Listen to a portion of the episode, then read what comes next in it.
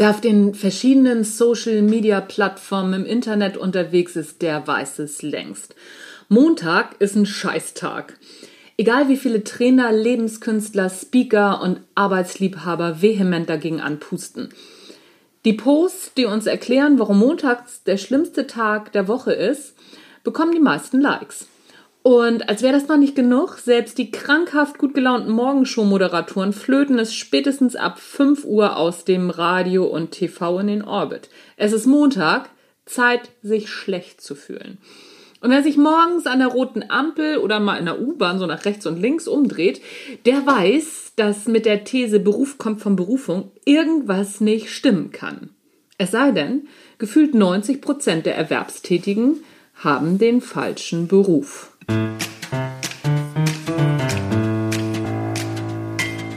Hallo und herzlich willkommen beim Natural Leadership Podcast. Der Podcast, der dir dabei hilft, der Mensch bzw. die Führungskraft zu werden, die du sein willst. Du bekommst innovative Ideen, praktische Tipps, jede Menge Impulse und neueste Informationen aus der Hirnforschung für deinen beruflichen Erfolg und deinen persönlichen Entwicklungsprozess. Mein Name ist Anja Niekerken und ich freue mich, dass du dabei bist.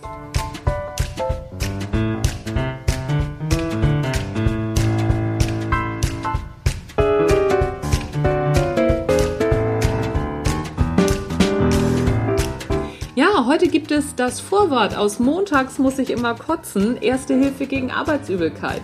Ein bisschen was zum Nachdenken fürs Wochenende und für den nächsten Montag. Während wir noch zweifeln, bekommen wir von Facebook, Instagram und über Google AdWords gezeigt, dass es nur an uns liegt, dass wir mit unserem Beruf nicht zufrieden sind. Zufriedene, glückliche und vor allem erfolgreiche Menschen erzählen uns, dass es praktisch nur an uns liegt, wenn wir mit unserem Job nicht herzzerreißend glücklich sind. Da ist was dran. Jeder schließlich seines Glückes Schmied. Und natürlich kann jeder Mensch seinen Job von heute auf morgen hinschmeißen und in einer Hippie-Kommune Makramee klöppeln. Wenn das mal alles so einfach wäre. Es gibt nämlich nicht an jeder Ecke Hippie-Kommunen, die lukrativ Makramee klöppeln. Wer eine Lösung sucht, aller finde eine Arbeit, die du liebst und du musst nicht einen Tag mehr arbeiten, der wird schnell feststellen, dass es eben nicht so einfach ist. Schon das mit der Liebe ist ja so eine Sache.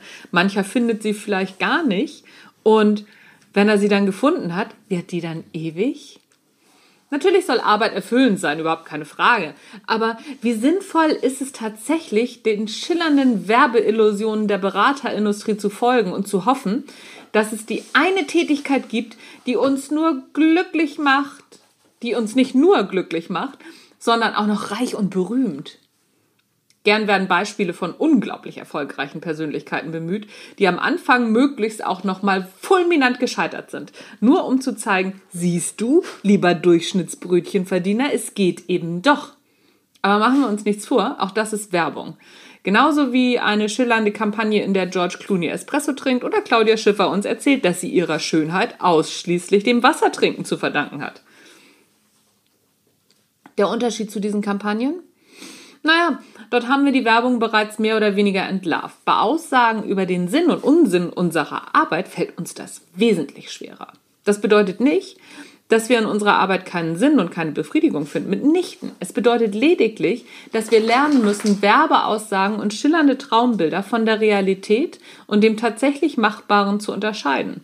Denn natürlich kann unsere Arbeit uns eine Menge geben, aber nur, wenn wir sie nicht komplett mit Erwartungen überfrachten und aus ihr etwas machen, was sie nicht ist. Aber was ist Arbeit denn tatsächlich?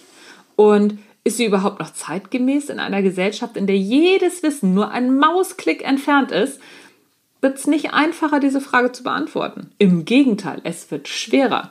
Denn auch das ein Mausklick entfernte Wissen stürzt ungefiltert auf uns ein.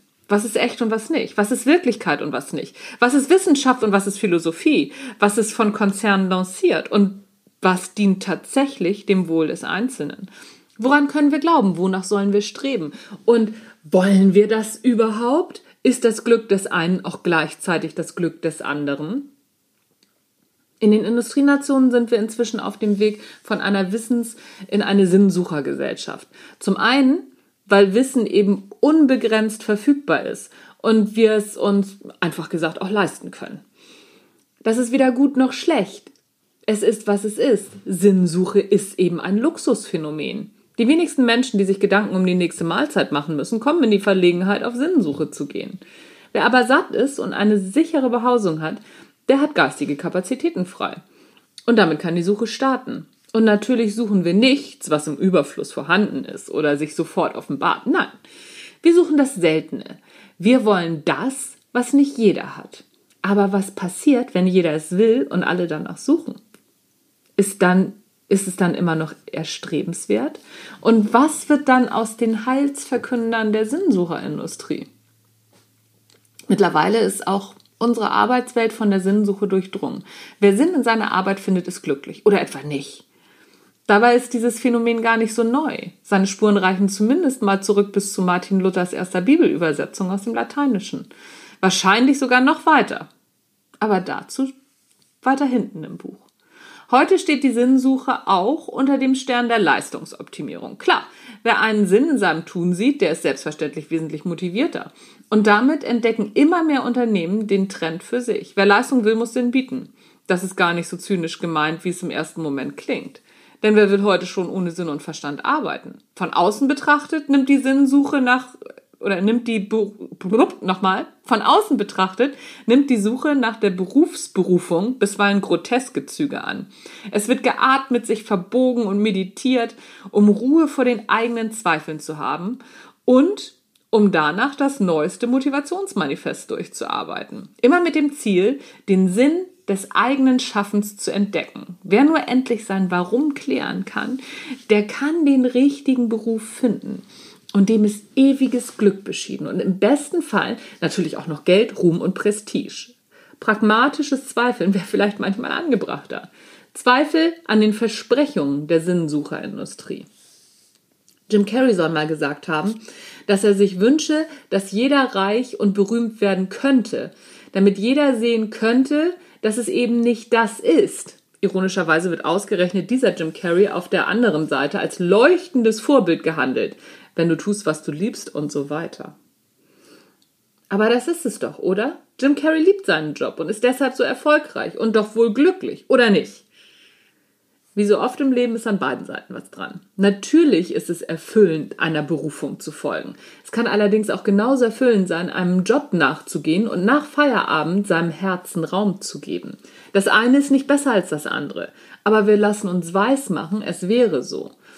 Beides hat seine Berechtigung und ist, solange wir nicht mit unserer Wahl hadern, erfüllend. Mir persönlich gefällt eine Mischung aus beidem. Warum nicht nach den Sternen greifen? Ein sinnvoller Job und ein erfüllter Feierabend. Das ist die Mischung, aus der meine Träume sind. Allerdings ist mir dabei eines völlig klar. Auch der tollste, sinnvollste Job hat seine Schattenseiten.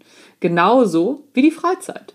Die Kunst ist es, die Sonnenseiten wertzuschätzen und der dunklen Seite der Macht nicht allzu viel Raum zu bieten.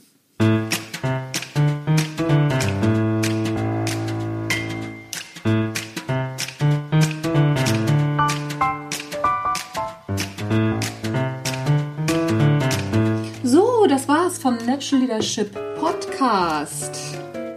Das Buch Montags muss ich mal kotzen, das bekommst du überall im Buchhandel oder auch über Amazon.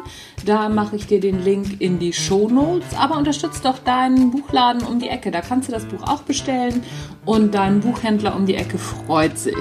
Finde ich immer eine ganz gute Sache, wenn man seine lokalen Händler unterstützt. Was habe ich noch? Genau, ich habe eine Aktion gestartet jetzt zum Oktober. Und zwar das Januar-Seminar Natural Leadership Basic. Da kannst du reinkommen zu 50% Rabatt auf die Seminargebühr. Das heißt, du sparst 750 Euro. Auch den Link zu den Terminen mache ich dir in die Shownotes. Geht nur für das Januar, also gilt nur für das Januar-Seminar und dieses Angebot gilt nur bis zum 31. Oktober. Danach war's das. Also, wenn du ins nächste Jahr voll motiviert durchstarten willst und mal gucken willst, wo liegt denn überhaupt die Mitte? aus einem sinnvollen Feierabend und aus der Sinnsuche im Job und seinen Job zu lieben, dann kommst du ins Natural Leadership Basic. Da machen wir solche Sachen nämlich auch. So, mein Name ist Anja Niekerken. Ich bin raus für heute. Ich wünsche dir einen schönen Resttag, wann immer du das hörst. Tschüss, bis dann.